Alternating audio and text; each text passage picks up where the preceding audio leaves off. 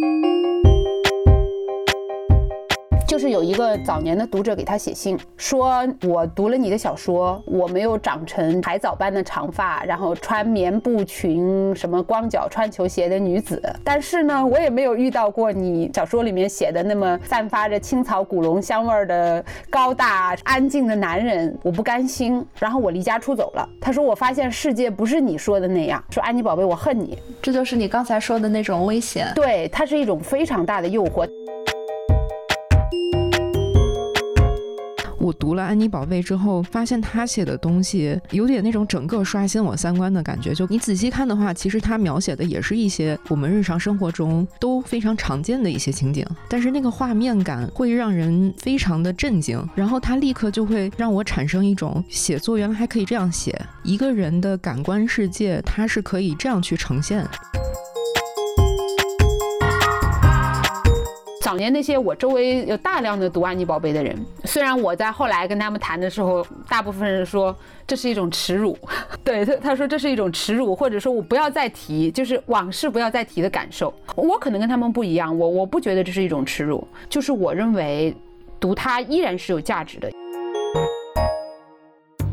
听众朋友们，大家好，欢迎收听这一期跳岛 FM，我是这一期的主持人何润哲。今天我们想讨论的这位作家有一点特殊，不是每个人都读过他的书，但是好像每个人都大概知道他写了一些什么。另外一方面呢，的确读过他的书的那些人，有很多今天却已经不再愿意谈论或者说承认自己读过他的书。我们今天想要聊的这位作家就是庆山，或者用大家更熟悉的一个名字称呼他，安妮宝贝。那今天上岛的两位嘉宾也都是跳岛的老朋友了，他们都是可能相对来说比较罕见的，的确读过安妮宝贝，而且直到今天也不耽于或者说不羞于继续谈论安妮宝贝的两位读者。那首先是文化记者百灵，呃，百灵上次来是跟我们聊文学访谈那一期。跳岛的听众朋友，你们好，我是百灵。那另一位是播客不可理论的主理人宝婷，宝婷上次来是聊做家务那一期。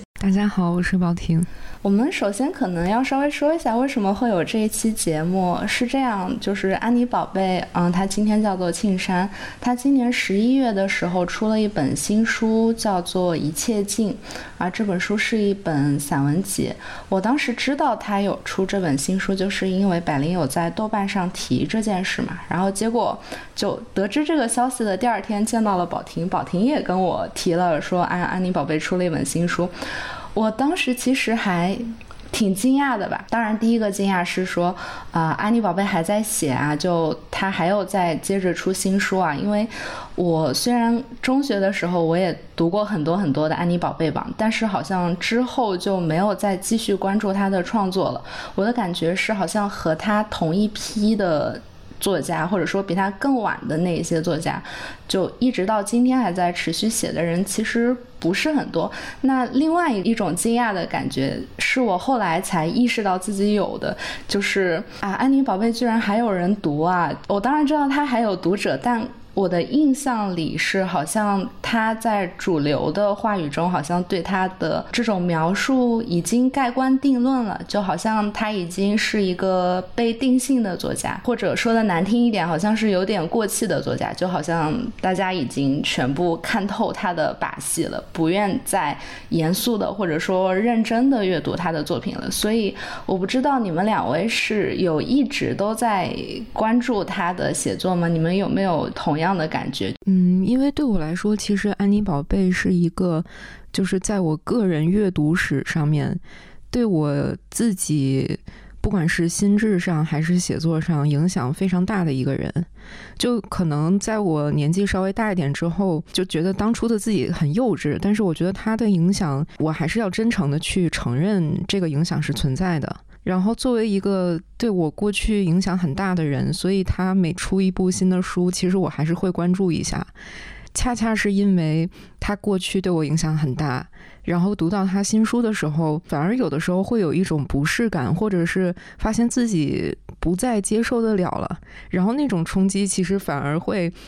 相比于就是，比如说我我去读一个完全陌生的作者，然后那我可能。读一下不喜欢就就直接放下跳过了。就是那种心情还是挺复杂的。我现在读他的这本新书的时候，我也有一点同样的感觉。那我也有一个问题问百灵老师，我知道您当时一六年的时候，您有对安妮宝贝做一篇专访嘛？然后当时你写那篇文章的时候，有没有感觉到一种就是要为他证明的必要？就是好像很多人存在一种很普遍的对他的误读。呃，我首先想说明的一个情况是。是这个，就是针对呃你在开篇的时候谈到的这个，他是不是一个已经过气的，或者说大家现在谈论啊，你怎么还在读他的书，会有那种惊诧感？呃，我我我首先想跟你说，不是这样的，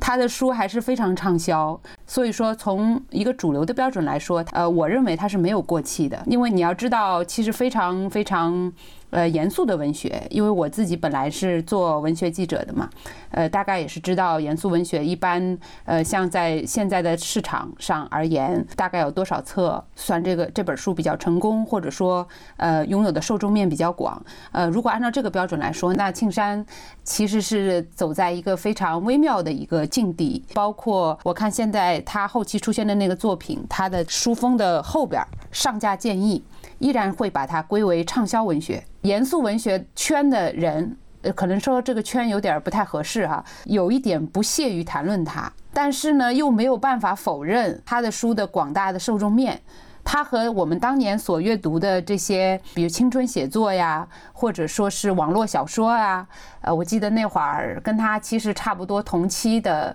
榕树下那一批，当然他们不是一个脉络的，像痞子蔡他们一个标签的，比如说魏慧。嗯嗯啊，绵绵，嗯等等的，对对，身体写作等等这样的一个所谓的被归类的标签里面，你会发现刚才谈的很对，就是只有他还在写。我看了一下他第一本出的小说集《告别薇安》，一直到现在二一年，二零零零年到二零二一年，二十一年。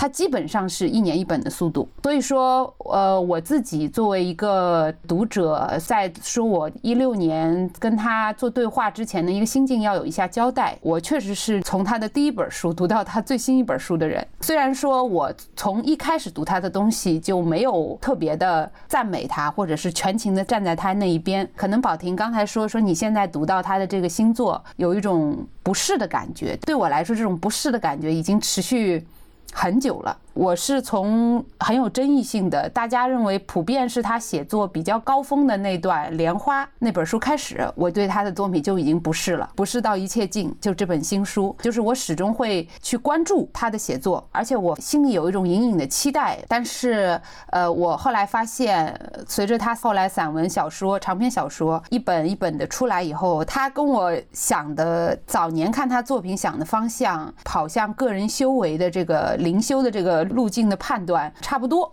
但是没有想到能够走到一切尽这个程度，是让我非常的讶异，应该是这么说的。是好的意义上的压抑，还是不好意？中性的吧，中性的，中性的。对对对。一六年，我当时还在媒体做记者，当时采访他的那个缘由是《月童渡河》的那本书。读完之后，我为什么说我当时特别的想访问他？首先要说明的是，从来不存在说我要为他呃证明什么，或者是要向大家证明为什么安妮宝贝在一六年的时候依然是值得读的，即使他改名了以后，他的东西也是值得读的，不是，而是因为读《月同渡河》让我找到了当年读他的《素年锦时清醒记》就这样的散文的东西的感觉。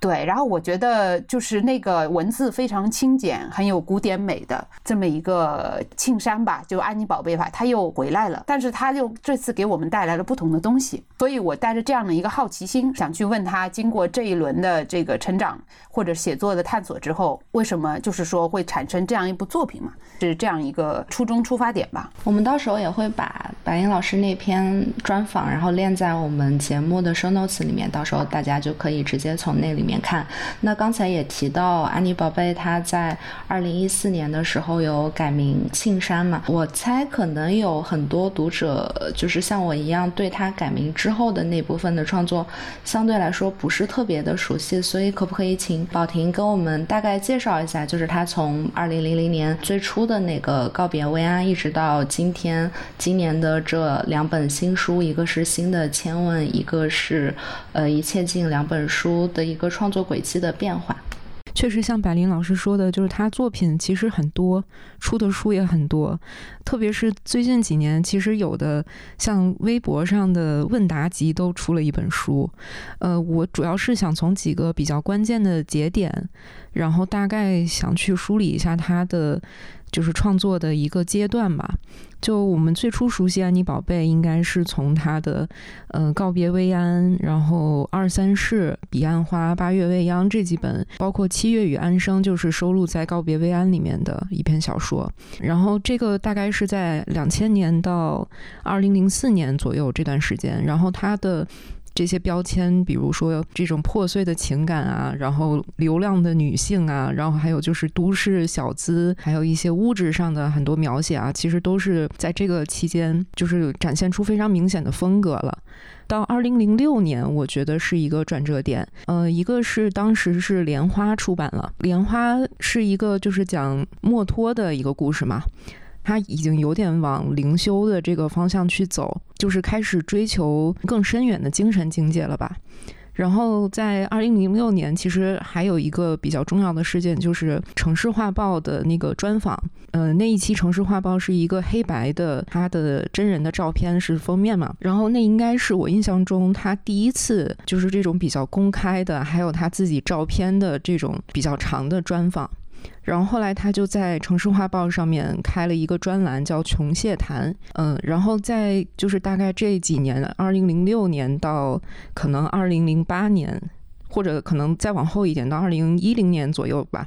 他的一些可能说写作的主题或者审美的趣味，有点往那种器物谈这种方向在走。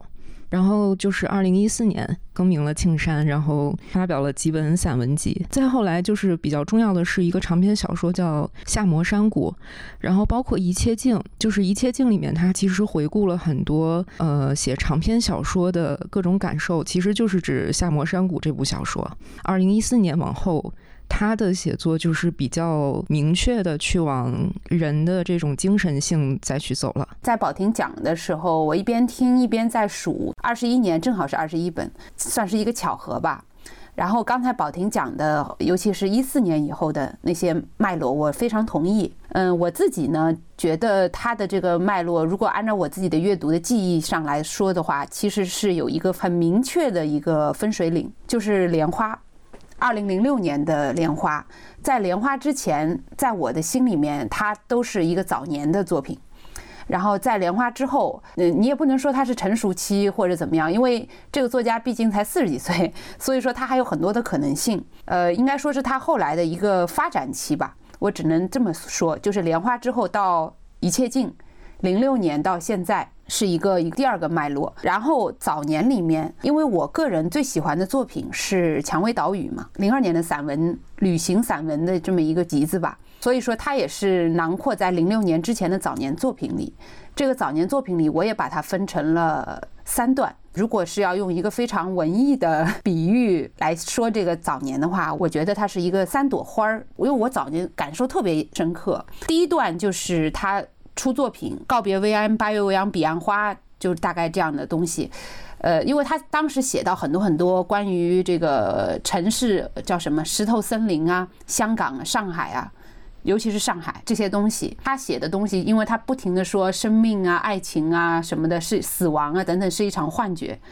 就像天空中绽放的烟花一样。这段东西就像他的那个上海烟花一样，然后。蔷薇岛屿，待会儿说，就是它是零二年的作品。蔷薇岛屿之后，我记得是有二三世，嗯，清醒记好像我有有点不太记得了。清醒记好像也是在这这段时间，对对对。然后一直到莲花，它其实是有一个过渡的过程。蔷薇岛屿它就像它的名字一样，它是一个蔷薇。然后我们知道蔷薇是什么样的花？蔷薇是平民小花，因为蔷薇我们走在街上，尤其是南方。墙头上啊，然后很多篱笆上、栅栏上，它都会会会会会攀上这些小花儿，所以它是一个非常贴近我们的这个日常生活的、最亲切的。然后从这个平民的小花儿，一直到后来，我说它有一个过渡，一直到莲花，哇，就是宝婷刚才讲了，她讲的是墨脱嘛，其实是有一种灵性的一种修为的东西在里面了。它就好像是高山上的莲花一样的那种东西，它已经从平民的东西奔入，起码对他个人来说是很重要的，向内在修为的这种心性的莲花上，墨脱的莲花去比，所以它是一个上海烟花，然后平民小花儿，然后一直到后来的墨脱的莲花，所以这是他早年的一个一个作品。我认为莲花是他一个很重要的分界线，是因为莲花之后。这个花儿就一直没有变过，给我的感受就是，就从莲花一直到一切境，这个花儿就没有变过。他所探讨的那些内容，其实是写作的那个主题，他关心的话题，一直始终是围绕着内在了。从零六年的莲花到二零一一年的春燕，一直到一九年的夏末山谷，因为夏末山谷我知道争议很大，我在豆瓣上认真的搜了一下。是他得分最低的书，二十一本书，《夏目山谷》是六点九分。相比较一些网络的水军或者喷子而言，对于夏目山谷的不适感，就是抒发的那种感受是真诚的，就是大家的那种不能忍受的那个点。我仔细的翻了三十多页评论。就是大家的那个对于夏末山谷的批评是真诚的，不舒服的东西是真诚的。当然，他有他自己的那一套解释了。包括一切镜出来以后，我知道也有巨大的争议。有一些个朋友读了一切镜以后，非常的愤怒。就是这种愤怒的感受，我认为他都是真诚的，应该是值得被考虑和尊重的。当时是为什么会喜欢他的作品？比如说，百灵，你刚才提到说你最喜欢的作品是《蔷薇岛屿》，是喜欢这本书的哪个点呢？嗯，我注意到，好像我之前跟宝婷聊过，宝婷是最喜欢《清醒记》，对吧？后来我就特意去重新翻了《清醒记》，只是说我个人的感觉而言，我心里面感受到《蔷薇岛屿》到《清醒记》里边的内容的主题的延展是有这个脉络，是非常清晰的。这个脉络是什么呢？我仔细也想过，还是说那就回到《蔷薇岛屿》来讲，《蔷薇岛屿》我看的版本啊是最早的那个作家出版社就第一版出来的。我连那个尺寸都记得，给它定义的叫旅行摄影散文集啊，是因为里面写到了很多去东南亚国家旅游，对对对，去河内啊、越南那个河内、西贡、老挝等等的这些地方，用他自己的话说是关于爱和行走的故事。但是其实这个旅行的篇章其实是献给他的父亲的嘛？就如果熟悉安妮宝贝的读者的话，是知道父亲的这个离世过世对他来说是一个非常。非常重要的一个事件，然后会影响到他后面很长一段时间的思考和写作。那么，恰恰是从《蔷薇岛屿》开始，这个里边他写到了当时，因为由于面对亲人离世之后自己的这种漫长的适应过程和回忆过程，他是整个的东西是穿插在他在东南亚那几个节点遇见的人中间的所思所想，是这样的一个写法。虽然后面有很多读者说啊，每本书里面我说的是喜欢他的读者，说很感激他的真诚和坦诚，把他自己的心性还有自己的生活。都给暴露出来了，或者说是袒露出来了。但是我恰恰认为，作为一个读了他二十一本书的读者来说，只有在《蔷薇岛屿》里，这个安妮宝贝是真正真实的，然后贴近我们每一个人的普通人的感情的。他对于亲情的依恋、执着，还有懊悔，用他现在修为的话，他已经会觉得这些东西都是妄念啊等等。但是我们在普通。因为我们都是普通人嘛，在普通人看来，恰恰就是这些妄念，嗯，这些跟亲情的纠缠，是让我们最难以割舍、最打动你的那个地方。我后来在豆瓣上，我也反复的写，我说我觉得他写的最好的东西，根本不是男女情爱的那些东西，借景惜物也非常的美，但是他真正能够让你长久的觉得他跟你生命里面有一个东西在共振，就是他对亲情的描写，不论是他的母亲。在他父亲离世之后，漫长的这个独居的岁月里边，跟这个女儿的互动，他跟他的弟弟，然后他后来自己做了母亲，他和他的女儿之间的那种有点莽撞，还很可爱，但是又有一个，就你知道吧，就那种心态，觉得自己孩子特别好，然后很想炫耀，但是又得压着。这炫耀的时候，只能藏着掖着，还显得水平很高的那种炫耀，但其实心里面是一个作为父母来说，就是很想告诉你们，我有一个好孩子，然后他很优秀，等等，我也很觉得他很骄傲，就是这种很可爱的为人父母的，作为一个真实平凡有血肉的人。他这一部分的脉络一直都是非常出色的。从《蔷薇岛屿》是一个开端，在那之前的那些作品里都没有这个东西，那都还是痴缠在男女情爱里面。因为二十多岁嘛，然后从他父亲过世是一个很重要的那个裂变的一个点。总结一下讲，为什么我喜欢《蔷薇岛屿》？虽然《莲花》是他个人认为他写作的一个很重要的转折点，但是《蔷薇岛屿》我认为是他一个心性上的情感上的一个很重要的转折。因为之前她是那个很颓靡的、华丽的、阴暗的，或者有很多情绪的女性，然后之后呢，她也慢慢的走向平淡啊，然后修行啊等等，甚至一些更冷的东西。但是只有这本书《蔷薇岛屿》，它是没有前路也没有后路的，她就是一个女性吧，一个年轻女子在沿途一边走一边看，然后一边的那种独自的呢喃，然后领悟。回忆的总结，然后都是一些记忆的重温吧。所以说，我觉得这本书是他最柔软的一本书。我这两天重读《蔷薇岛屿》的时候，他第一篇就是他写，也是一个穿插的写法嘛，就一边写他在河内的旅行，然后一边有穿插他对他父亲的回忆。那篇真的很感人，就很真实。对，讲一句很不合时宜的话。我读过这些严肃文学的东西的小说、文学等等的，我觉得很多很多的这种作品，小说也好，非虚构也好，它都没有抵达到安妮宝贝写亲情的那扣人心弦的那个程度。虽然他写的东西其实很寥寥数语，并不多，但其实真的是非常非常的打动人嘛，起码是打动我这样的。那宝婷，你说你最喜欢的一本是《清醒记》，是因为同样的原因吗？还是？呃，其实我选了《清醒记》这一本，跟我呃个人经历有很大关系。就是这本书是二零零四年，我记忆印象特别特别清楚，就是那那个是我第一次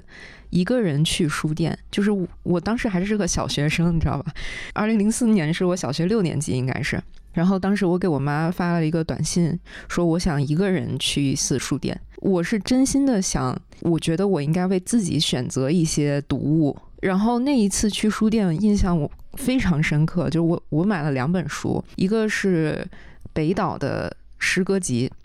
然后还有一本就是安妮宝贝的清醒记。然后那一次买书就是对我影响非常深，因为我读了安妮宝贝之后。就发现他写的东西有点那种整个刷新我三观的感觉，就跟我以以往读的任何呃什么青春文学啊，然后儿童文学啊，就比如少年文艺、儿童文学上面那种东西，就是完全不一样。你仔细看的话，其实他描写的也是一些我们日常生活中都非常常见的一些情景，包括都市的男男女女啊，呃一些自然的风景啊，或者是就是生活中，其实它很多都是没有上下文的，就是。呃，一个他怎么怎么样，可能是男他，可能是女他，但是那个画面感会让人非常的震惊。然后包括呃，像百灵老师说那个安妮宝贝有三朵花嘛，其实对我来说，《清醒记》就是一朵花，它那个封面是应该是梨花吧，铺满了那种白色的那种花朵。然后包括它里面有写到栀子花。茉莉花其实都是白色的花。从那个时候，安妮宝贝给我的印象就是那种漫山遍野的白色花朵的那么一个意象。然后它立刻就会让我产生一种，呃，写作原来还可以这样写，一个人的感官世界，它是可以这样去呈现，而且就是我完全接受了。就它哪怕是一个夸张的、富有一种死亡美感的画面，但是我我会觉得这个是一种感染我的一种呈现。像这样的感受，其实我今年读那个林兆的《刘希》那本小说，其实也有这样的感受。它让我意识到，这个世界上完全存在一种你想象不到的写法。然后，人的主观经验，哪怕它不是客观的真实，然后主观的真实也可以完全的成立。你刚才说《清醒剂》对于你来说，也像是一朵花嘛，我就想到，如果让我来选一本我最喜欢的安妮宝贝的话，我可能会选《苏年锦时》。对，因为我的那本《苏年锦时》是二零一零年作家出版社版的那一版，是有请国画大师何水法给他画插图，就有牡丹花呀、迎春花呀、兰草啊，特别是他给最后那篇有一篇短篇小说叫做《月堂记》，给他画的一幅烟黄色的迎春花，我印象特别深。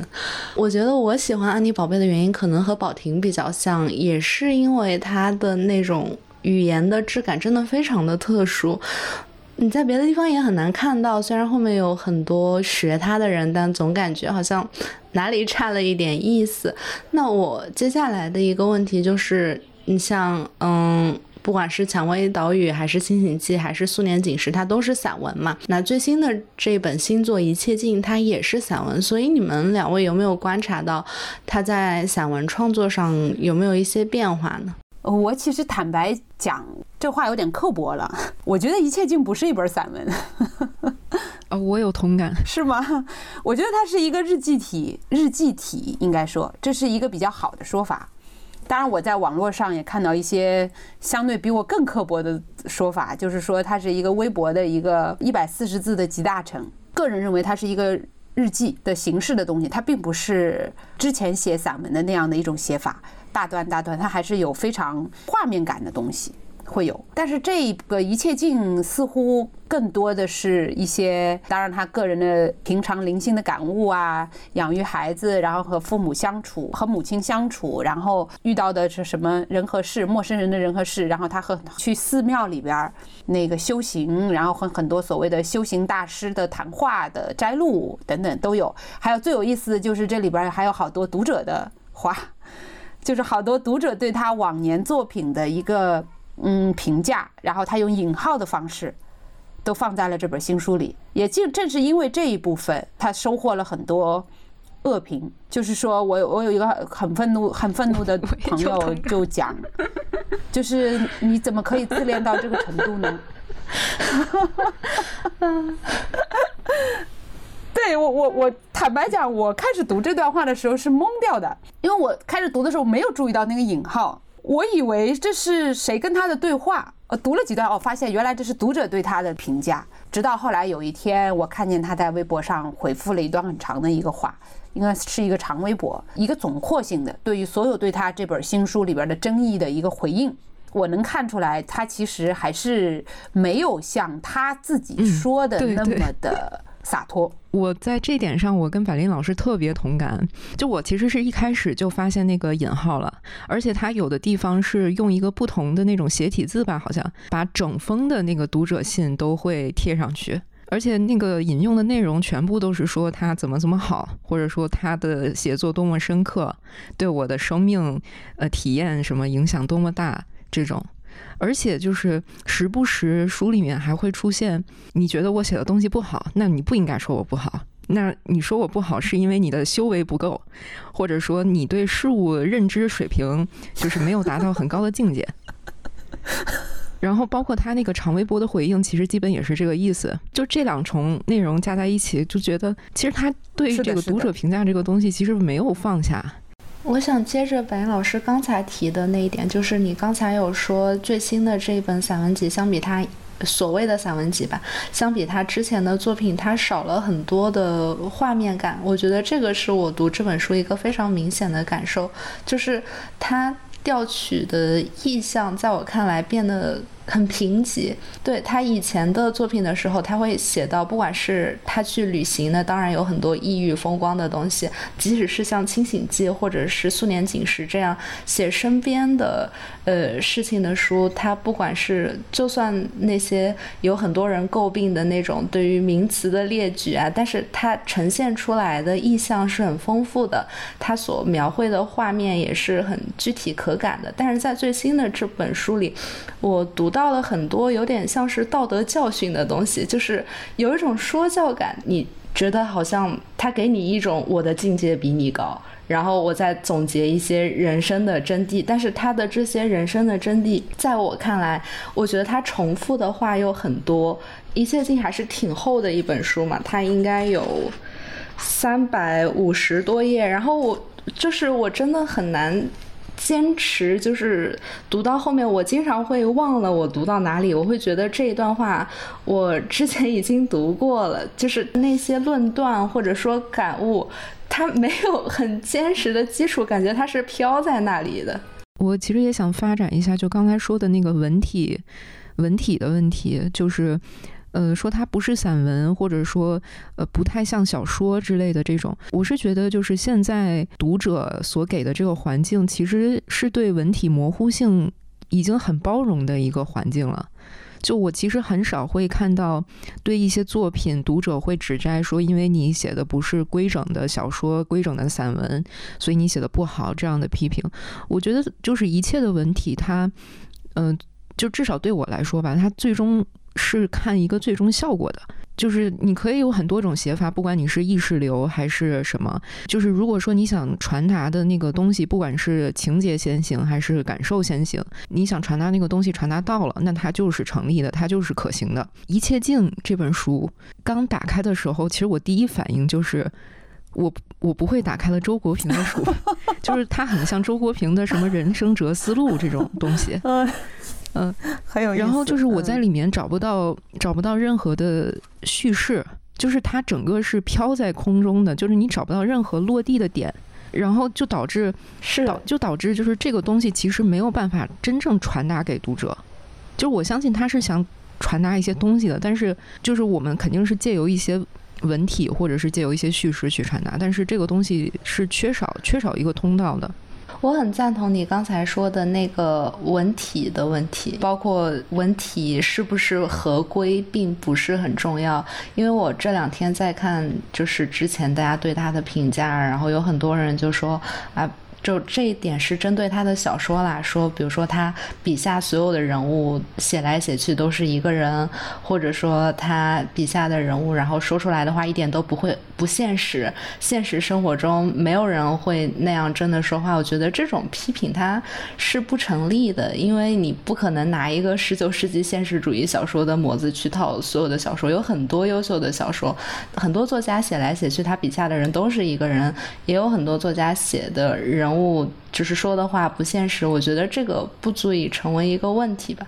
但是，就像宝婷刚才说的，你不拿一个标准的散文的套子去套它，也不是很成立，因为它的问题不是出在它是不是一个标准的散文这里。我觉得这个问题有两个方面，就是有两个面向，一个是他自己的探索，还有一个是大环境。嗯，虽然大环境很难，它比较复杂。零七年的时候。就是他和上海的高元宝教授有过一个交集，然后两个人合作出了一本散文精选的一个摘录，叫《且以咏日》，用《诗经》的一种意象去对他的那个每一个散文所探索的主题进行分类，编成了这么一本散文集。然后我当时清晰的记得高元宝他谈到他为什么要选这些散文入到《且以咏日》这本书里面，他在书的前言。序里面写的很长很长，有一些内容我觉得是非常对的。因为谈到整个九十年代，如果大家从那个年代过来，或者是我们的父辈，知道那是有一个人文精神大讨论的一个时代。然后人文精神大讨论之后，因为迎来了市场经济嘛，然后下海潮、经商、重商、市场经济，所有的人都在下海，然后。知识分子的地位其实是不像原来八十年代那么的广阔，那么的有生命力了。所以说，当时在九十年代有有一种这样的一个说法，就是大家都在赚钱，没有人有有时间看书。所以说，传统文学当时有一种恐慌，就是说文学要完蛋了。他说：“为什么安妮宝贝是非常的需要我们来读的，非常重要的？因为在那样的一个世纪之交，大家是彷徨的一个世纪末彷徨的心态。”那个里面，这样一个人，他恰恰用一种最传统的方式，把我们最恐慌的那个传统的那个文学快要示威的境地给拉了回来。当然不是说他一个人一己之力有那么大的本事，他靠他自己的文字，恰恰是把大家的注意力拉回来了。虽然说他后来因为他写作里面有很多的标签，很多的呃所谓的小资吧。物质的主义的东西啊，等等，遭到了很多人的诟病，得到了很多的所谓的跟消费主义合流的这么一种，怎么也是给他的一种标签吧。甚至会有人把它跟娱乐呀，更更加那个大众的东西。但是在这样的一种趋势之下，恰恰是把它那个对于文学，对于当代文学重回大众视野。对于他在传统这个文学这块领域里面所做的贡献，嗯，或者说是它的价值吧，贡献谈不上，就是价值，它的价值完全给忽略掉了。但是其实安妮的文体上来说，我你们两个人讲的我很同意，就是说我们现在也没有对一个是一个对文体非常宽容的读者时代，大家没有规定说你必须要怎么写，但是大家要想一下，这是现在，如果是二十年前，不是说十九世纪的这种，呃，现实主义的这个这个东西在里面。甚至是八十年代的先锋派的那种东西，还是在大家的这个心里面，起码读书的人心里面留下很深的这个印记的。但是从安妮宝贝的她的写作，仅从她的散文写作来说，就是她的第二个面相，他对于文体和他的文字的把控感，他其实是非常严苛的。在我跟他的访问之中，他也谈到他修改一句话，一句很短的短句里面，他就是要修改多少多少遍。就他对于短句、长句的这个编排和文字的这个节奏感非常苛刻。然后很多人会说，早年书里面谈到大量的那个杜拉斯的文字，说他受到了杜拉斯的影响，他非常的像杜拉斯。但是我恰恰是挺不同意的。我们知道杜拉斯不是用汉语写作的，是呀，对，所以他的东西是经过汉语的翻译，经过我们非常了不起的翻译家的这个王道谦，对王老师的这种翻译。所给我们呈现的美感。然后第二个呢，我恰恰认为我和高元宝老师高度同意，高度一致。我们认为安妮宝贝的散文写作，起码是早期，它是有深刻的中国的这个古典美的东西在里面的。因为中国向来是一个上短的一个文学国度，春秋之言、春秋笔法、微言大义，古书都是很简短的，多少多少故事，其实你竖过来看三四行就结束了。然后安妮她早期的散文和中期的散文吧，或者说我们不不分期，我们说他写那些非常画面感很强的落在地上而不是飘在空中的散文的时候，他这种感受对于古典的那个把握非常的精准。如果我们回过头去看这二十年的中国当代的非虚构的散文写作，你发现没有几个作者是这么写东西的，即使后面有人模仿他，好像也不太对劲儿。就好像是一个不可模仿的东西。那我觉得，一个作者无论他写得好写得不好，你喜欢或者不喜欢，如果他形成了自己的风格。并且是不可模仿的，那他其实就是在某种意义上说，他就是一个很有价值的作家。是的，我同意。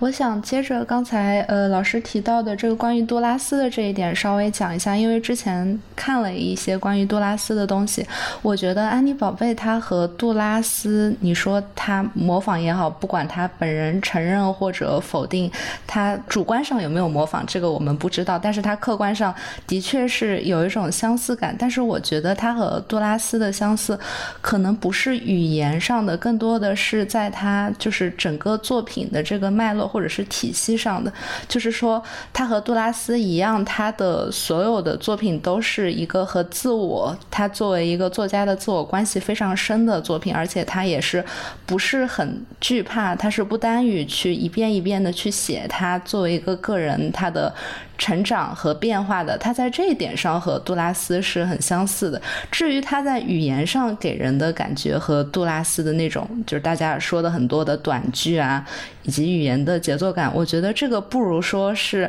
他和王道乾翻译出来的杜拉斯的相似。而王道乾翻译出来的杜拉斯之所以和我们熟知的其他的法语的翻译作品不一样，正是因为王道乾是一个。古典文学素养很深的人，他作为一个翻译家，他翻译的时候是有很多就是中国古文的美感的。而安妮宝贝，他可能是通过别的途径，就是他自己对于古文的阅读或者说认识，达到了这样的一个语感。那大家在联系的时候，自然而然把他和杜拉斯那样的文风联系在了一起。我觉得是一个这样的感觉。嗯，就之前在那个有一本讲中文的语法的书，叫《超越主谓结构》里面，作者就是拿安妮宝贝做了一个例子，就他说中文有很多流水句，而且那个标点的使用非常的灵活。安妮宝贝其实他在早期、中期的时候，他使用句号是一个非常 鲜明的一个标志性的特点吧。特别是我印象很深的是在那个应该是素年锦时，他的。目录页就是每每两个字是或者两个字或三个字是一个标题，每两个字就一个句号，然后满篇是就一整面都是每一个词后面跟着一个句号，这样。呃，在那个超越主谓结构里面，作者就是拿安妮宝贝对句号的用法和金宇成在繁花里面用逗号的用法。就是做了一个对比，就是说，其实不管是句号还是逗号，它都可以让就是文章让这些语句一直流淌下去，这个是中文的一个特点。然后对他语言方面的观察，其实我就是最近吧，按头呃让自己很认真的读了一遍《一切境》，然后我我会发现，就是《一切境》里面，包括他可能前两三本书应该也是吧，就他会刻意的去选用一些佛学的词汇，比如说像“究竟”这样的词。就究竟它在佛学里面叫最高境界，然后比如说像身口意，嗯，因为佛学里面说身口意是三业，呃，口就是不妄语，身就是不去作恶，然后意就是要保持一种清净心。对，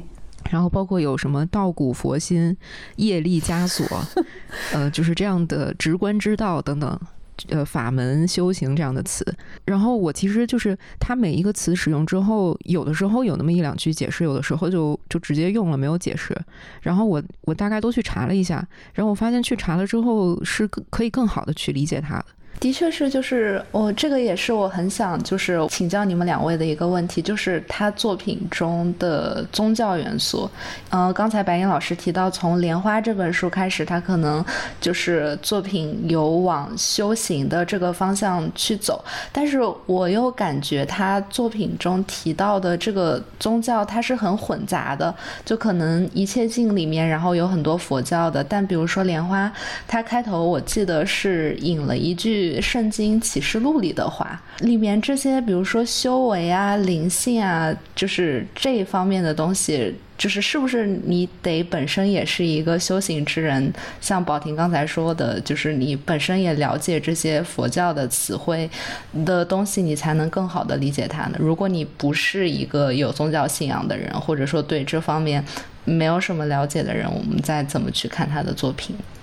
就是，其实就是最近在读《一切境》，因为其实《一切境》它也算是安妮宝贝或者庆山他对自己创作观和世界观的一个总结。我第一遍读的时候，因为实在是让我不适的地方太多了，我真的没怎么读进去。但是，呃，后来仔细的研读一下，我就是稍微做了一点点归纳吧。首先，他在写作上，其实他自己有谈到自己的母题，就至少是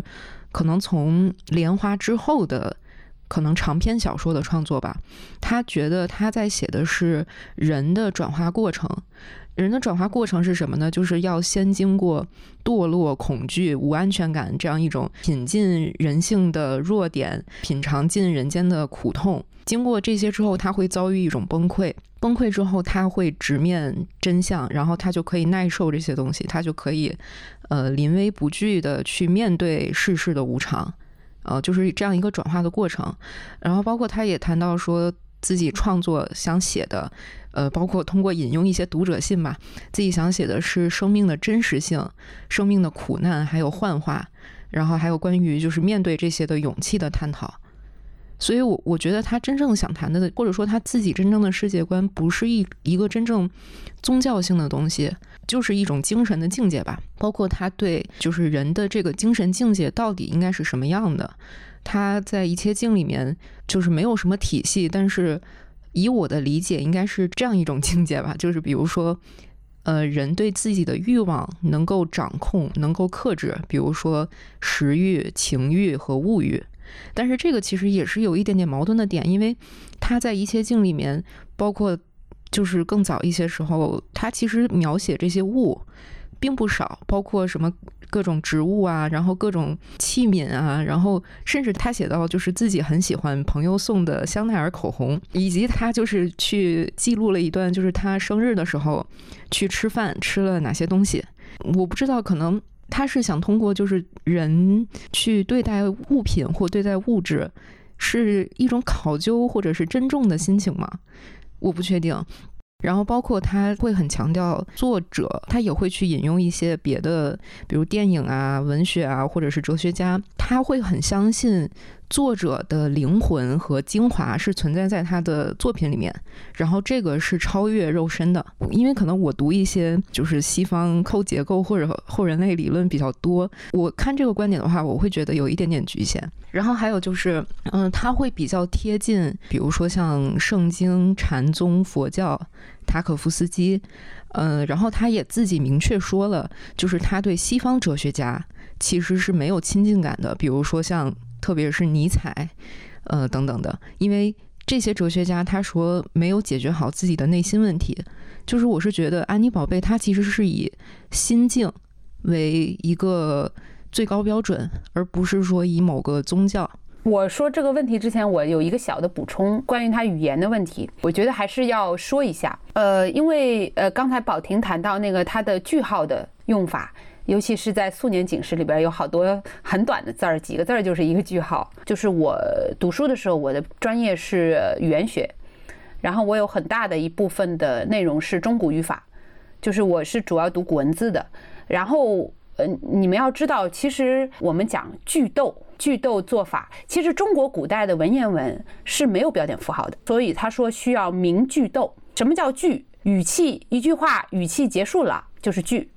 语气只讲了一半儿还没结束叫逗，所以叫做句逗。明句逗就是说你读的时候你要知道明确它的那个段落之间的起承转合。但是安妮宝贝她的这个散文，我们仅说她的散文吧，其实她小小说里也也有很多这种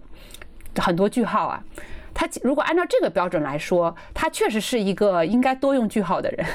我开玩笑的讲，因为他他很多要表达的意思就是那几个字就结束了，他没有就是说一句话完整的主谓宾定状补，然后呃前因后果上下文他都没有，他甚至上来直接就一个他嘛，就男他或者女他，他的文艺已尽，他的语气也尽了，所以他就是会用很多很多的句号，这是一个小的补充。然后第二个谈到那个其实是。主要是他后期的作品嘛，灵性啊、修为啊等等的，我非常同意宝婷的说法，就是与其谈他的修行或者是呃灵修这种东西，好像庆山最重要的东西还是他的心境，这个我非常同意。然后我在读《一切境》的时候，有一件很有意思的事情，就是我读到一半以后，我呃跟宝婷一样，我读不下去嘛。读不下去呢，但是我又对他的作品，我又一直想要好好的读。后来我就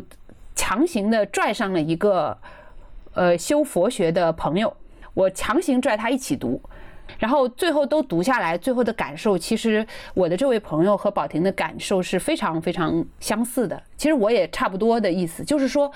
呃，你会发现《一切经》里面的他的所有的这种感悟吧的来由。它的来源都是不清晰的，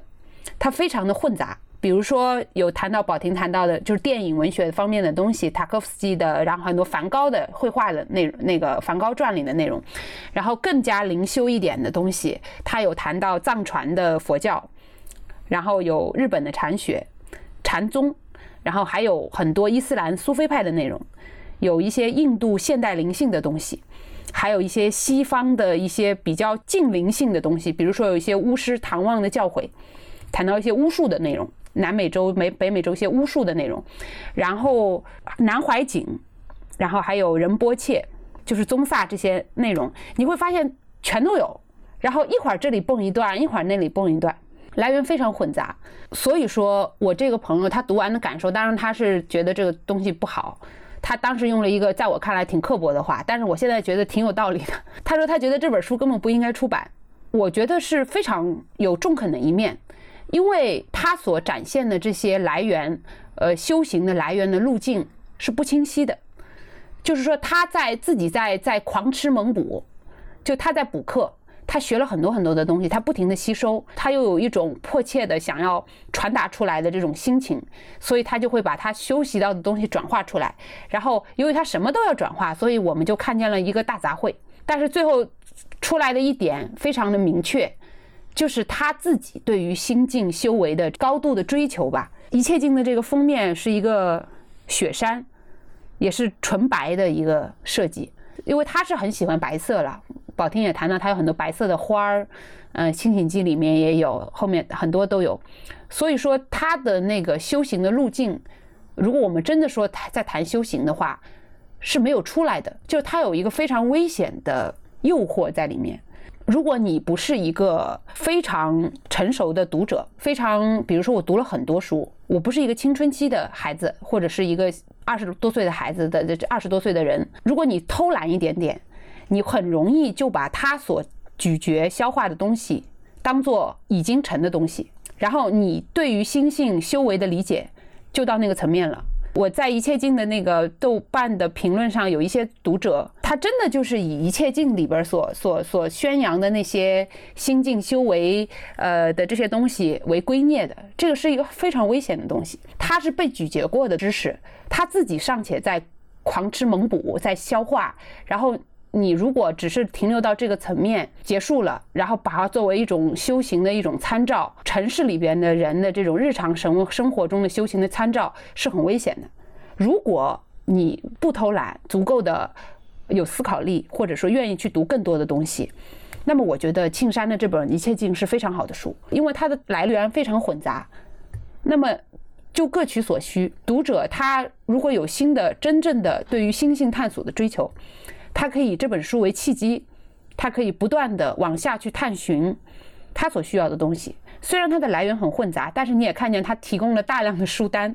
这其实对于一个有继续往下纵深阅读的读者来说，这是一个非常好的阅读的入口。所以说，他的这个书如果是按照这个途径来看的话，我觉得一切镜还是应该出版的。这是这是这么讲的。其实一切书都是这样子的。呃，我记得当年那个我采访他的时候，讲一个最后讲一个小故事，就是我上来跟他专访的时候，我就跟他讲了一个耸人听闻的小事儿。其实他已经见怪不怪了，就是有一个早年的读者给他写信，说，嗯，我读了你的小说，然后呢，我没有长成这个海藻般的长发，然后穿棉布裙，什么光脚穿球鞋的女子。但是呢，我也没有遇到过你小说里面写的那么什么散发着青草古龙香味儿的高大什么安静的男人，大概这大概就是这样的世界。然后呢，我不甘心，然后我离家出走了，后来失败了嘛，还是还是回来了。他说我发现世界不是你说的那样，嗯，说安妮宝贝，我恨你，这就是你刚才说的那种危险。对，它是一种非常大的诱惑。但是你说作者真的要为这种事情？去负责任吗？日本的这么多作家，好多非常了不起的好作，他都是切腹自杀的。那我们要学习吗？当然不是。然后有很多危险的美学，它就是传达的负面的东西、激烈的东西，其实比庆山所要给予我们东西要危险的多。但是它只是一本作品而已。所以说，我认为不管是一切境也好，还是他以往的所有的作品也好。它只是为你提供一个阅读的参照，如果它跟你的这个生活经验足够贴合，那它可以成为用用安妮自己的话讲，可以成为你的安慰。就这本书，我觉得它的使命就达到了。如果说你要按照这本书的方式去生活，啊，这个就有点怎么说，就有点可疑了吧？我所以我觉得一切经也好，从这个层面上来说，它是一个很好的入口，但它绝对不是一个一个圭臬吧，或者说指南。对指南就太吓太吓人了。你们两个人刚才谈到一个词儿，就是觉得他是人生指南。对，然后他在像一个老太太一样在那不停的。其实我认为他从得未曾有以后吧，这个说教的这个感觉就已经越来越明显了。到这本书可以说是集大成。嗯，就我觉得就是在说教这点上，其实《一切经》里面也展现了他的一些矛盾。就他这个矛盾在于说，就是以他就是认为高等的这种心境是对陌生人有善意的，或者就是接近佛陀的那种善良。但是其实，在《一切经》里面，我们会看到他对明显是对一些事情非常的不屑，甚至是鄙夷的。比如他有用到一些词是就是当下很流行的词汇，比如他有写恋爱脑。然后有写巨婴人格，然后也有写就是流量多么多么轻浮，呃，畅销书带来的流量，呃，他是多么的不屑。我觉得就是这一点上和他想要去说教，其实就是本身就已经形成矛盾。我觉得他都是矛盾的，还是说一切尽？我我已经忘了是哪一个段落了。他谈到好像是跟朋友还是他自己在家里面品尝一道菜，嗯，应该是一道肉菜，他就花了不小的篇幅去写这道菜的美味，然后写这个肉很好吃，然后紧接着没过几页就是说讲这个佛教要不杀生。对，就是这这些矛盾的东西，然后再过了很多页，你会发现他又告诉你，呃，我们要减轻自己的欲望，要无为嘛，然后就要少吃肉。对，就是他还说什么，就是我们要控制食欲，然后转业又说那个遇到一个很有意思的师傅，让我尽情享受酒肉。我是有感觉说，在一切经里面，他其实还是想试图去描绘一些生活的图景，比如说。品着清香的茶，然后看着窗外的梅花，就是类似这样的图景。我是觉得，在一些怎么说呢，就是描绘生活图景里面包含包含一些非常考究的物质性的东西。这一点上，他其实有点想延续过去的自己，但是。他的这些物质性在一切境里面，其实跟他的整个心境的那一套东西是割裂的。所有的这种画面感的描写和他的那种情绪的流动是融合在一起的。是的，是的。我觉得就是这里边一个很大的问题，也是我一六年的时候访问他谈到的一个很大的读者，应该是很多读者的深度读者的疑惑，就是早年作品，呃，如果用一个比喻的话。是血肉丰满的，是有流动性的，有灵光流动的那种。到他后期的作品，他自己也承认的，他认为后期血脉都已经消耗殆尽，然后只剩下筋骨、骨骼的这种东西都留存了下来。给我们读者的感受就是说读不下去，然后大段好像都是重复的。我觉得他的东西如果用大众的那个词儿来表示的话，他的东西变得不好看了。从这个相对严肃的。或者是经典嘛，更重的词儿，这个圈子来说，他的东西又不够的，就是差了那么一点儿。我稍微读一下，就是他的两句话。他说：“大部分文艺创作、文学的表达是提出疑问而无解答，试图去解答才是一种真正负责任的、究竟的写作。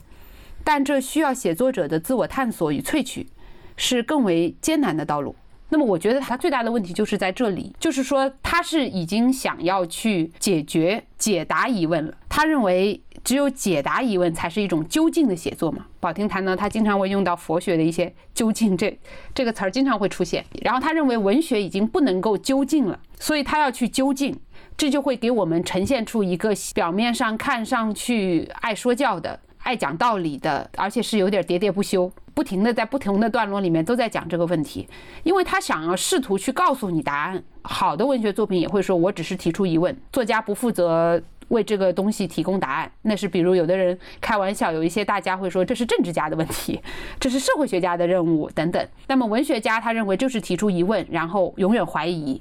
等等。但是安妮明显的他是不止于此的。我的意思是说，他不满足于提出疑问，但是他最大的问题又是什么呢？刚才宝婷谈到的那些小细节，就是特别能说明问题。他自己又是没想明白，就他很挣扎，他自己一会儿是这样，一会儿说肉很美味，一会儿说我们要少吃肉，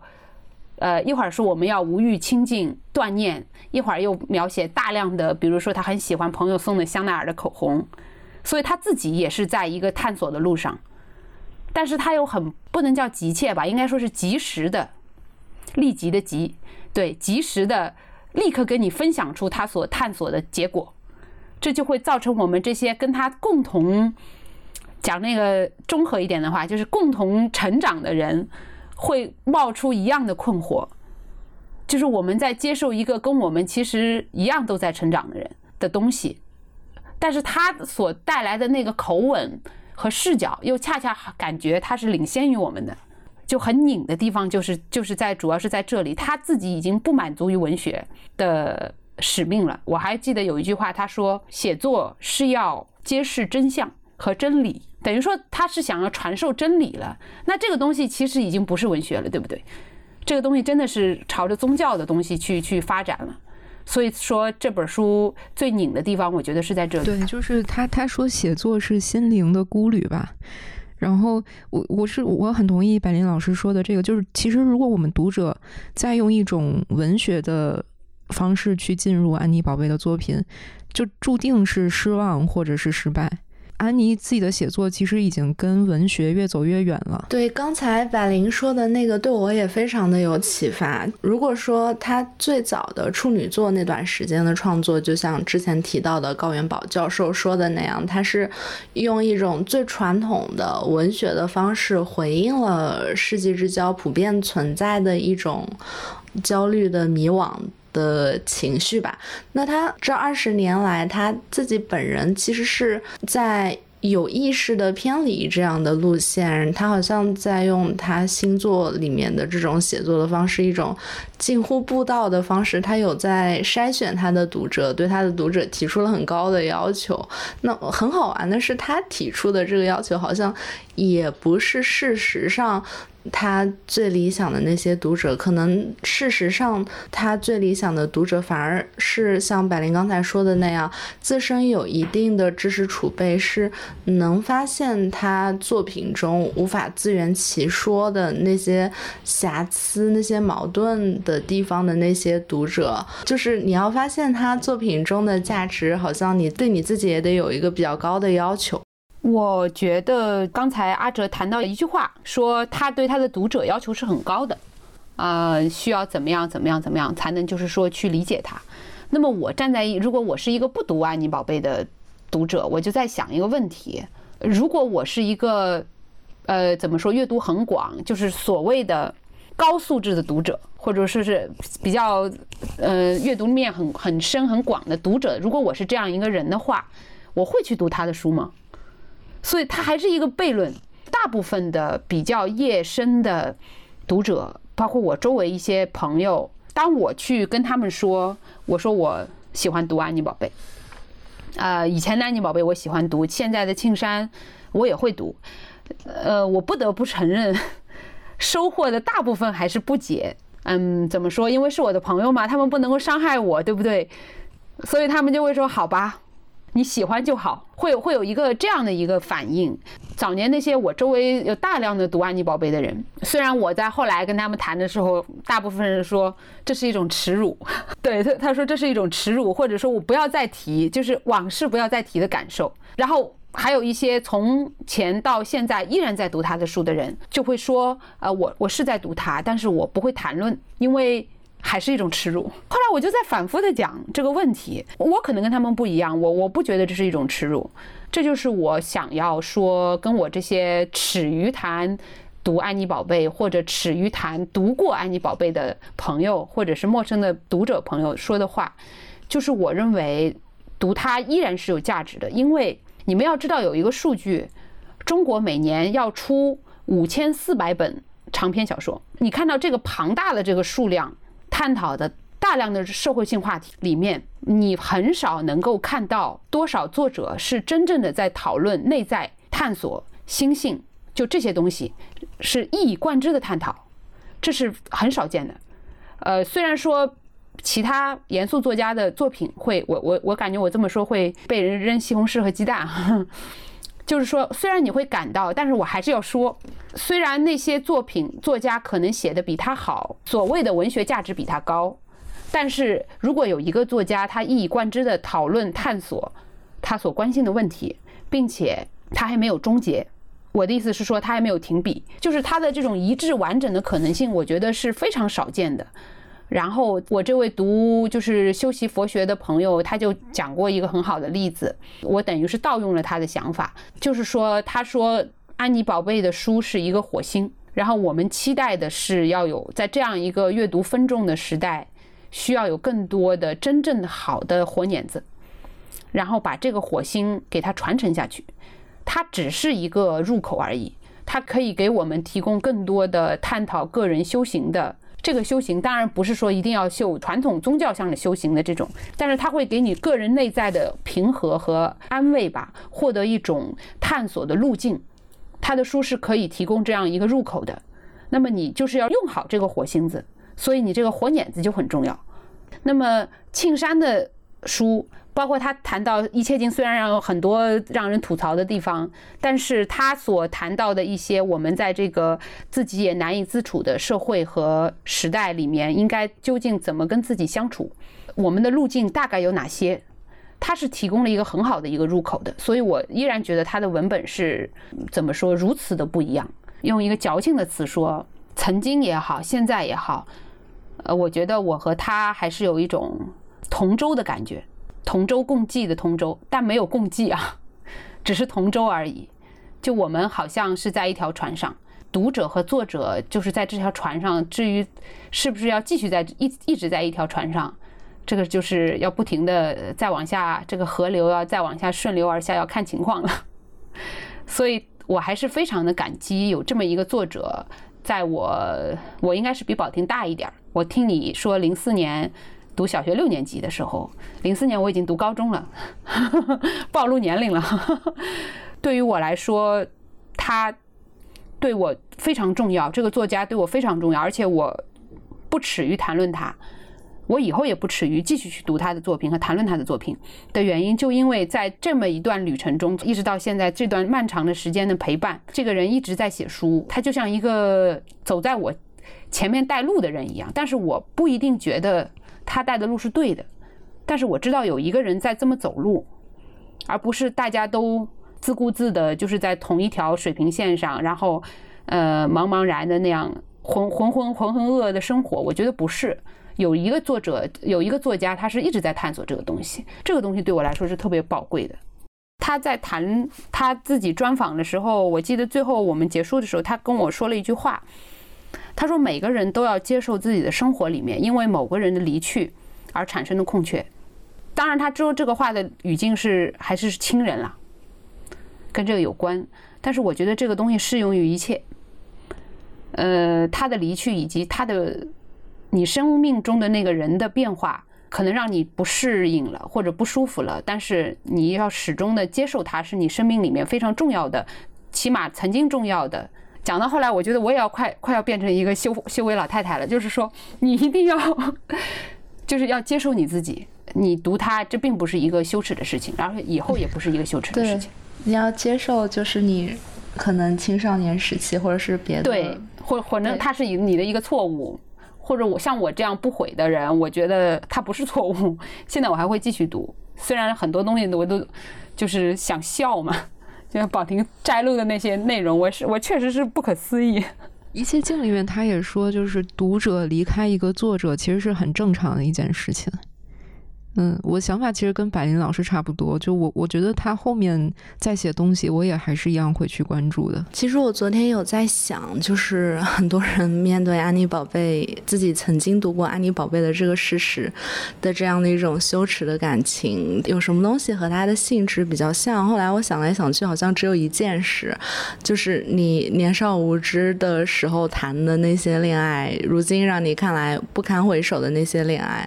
对我觉得。他真的很像，正是因为你之前有特别深刻的爱过，然后你跟这个人，或者说跟这个作品、跟这个作家有建立过特别深的认同，你把你自我的一部分投射在了他们身上，所以。当你们两个后来不得不可能顺其自然的分道扬镳，他发生了变化，你认不出来这个人，你认不出来这本书，你认不出来这个作家之后，你会觉得特别难以接受，就可能这种羞耻或者说巨翅把它。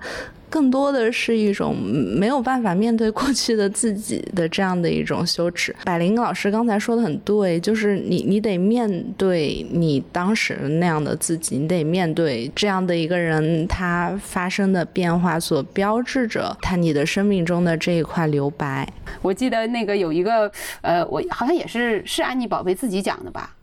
可以用在我们的结尾，怎么去定义一段失败的恋情，我觉得很有意思。很有失败的恋情，并不是说你跟他没有在一起，而是说，当你回忆的时候，你对跟这个人在一起的所有的东西全部都是否定的。嗯，这个是失败的。我觉得从这个定义上来说，我们还是不要谈失败的恋爱了。可以否定这个人，但是不要否定那个回忆嘛。是呀。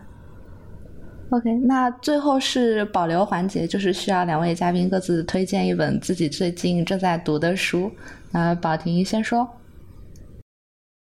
那我就推荐林兆的《刘希》好了。呃，展现了作者非常强烈的文字才华的一本书。然后他也是非常不拘泥于文体，就是这种写法是让人惊讶，但是想象不出来，但同时又是很惊人的成立的一种写法。嗯，百灵老师呢？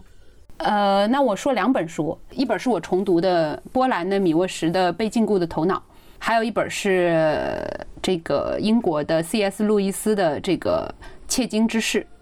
那么为什么推荐这两本书呢？前一本米沃什《被禁锢的头脑》是我很多年前读的，就是我在反复的想，为什么我们会被米沃什这样的人、这样的作家所感动？而他的争议性明显是要少于像庆山这样的作家的。呃，我认为米沃什无与伦比的地方就在于他比庆山这样的作家，他多了一层深邃的东西。就是如果结合米沃什本人的经历和他在书中所写的内容也好，就是一种佛家所讲的。我不入地狱，谁入地狱的这种自觉，我觉得这个问题上，庆山是非常金贵的，非常自矜的，他还是很自爱，始终没有到达米沃什这个真正我们所说的大家到的这个境地，所以我很推荐《禁锢的头脑》。然后另外一本 C.S. 路易斯的《切金知识》是文体上和庆山的一切经非常像，也是片段式的段落式的写作。但是，当大家去读一下路易斯的片段式感悟，对于现实经历的所有的嘈杂和凡尘琐事的感悟和领悟的话，你就会知道他为什么是路易斯，而这位为什么是青山。我觉得还是人还是要比较阅读吧，虽然说会有很多的阅读的面相，但是一读就是高下立判。哎，那我也想补充推荐一本《海边小屋》。嗯，海边小屋是一个非常有名的，就是以日记体著称的作家梅萨腾，他写的就是他搬到了海边荒无人烟的地方去开始独居，然后他在这个海边居住所写的一系列日记。当然，这本日记它也不是说密度非常的高，它有的也有非常无聊的部分。但是我我是觉得，就是他在这里面处理，比如说隐居啊、独居这样的话题是有血有肉的，而安妮宝贝她就是她也是在长期的一种隐居甚至闭关的一种状态。他会在一切经里面说，就是有些人是没有资格隐居的，只有真正受过心灵的痛苦、真正劳作过、能够区分自己的生活与外人外境的这种痛苦的人才有资格隐居。那我觉得就是梅萨腾，他其实他是一种真诚平淡的隐居，就他不会有这种心境和道德上的很高的要求。对我觉得这个就是也也不是说谁高谁低，就是可以可以去做一个对比吧。我要去读你说的那本。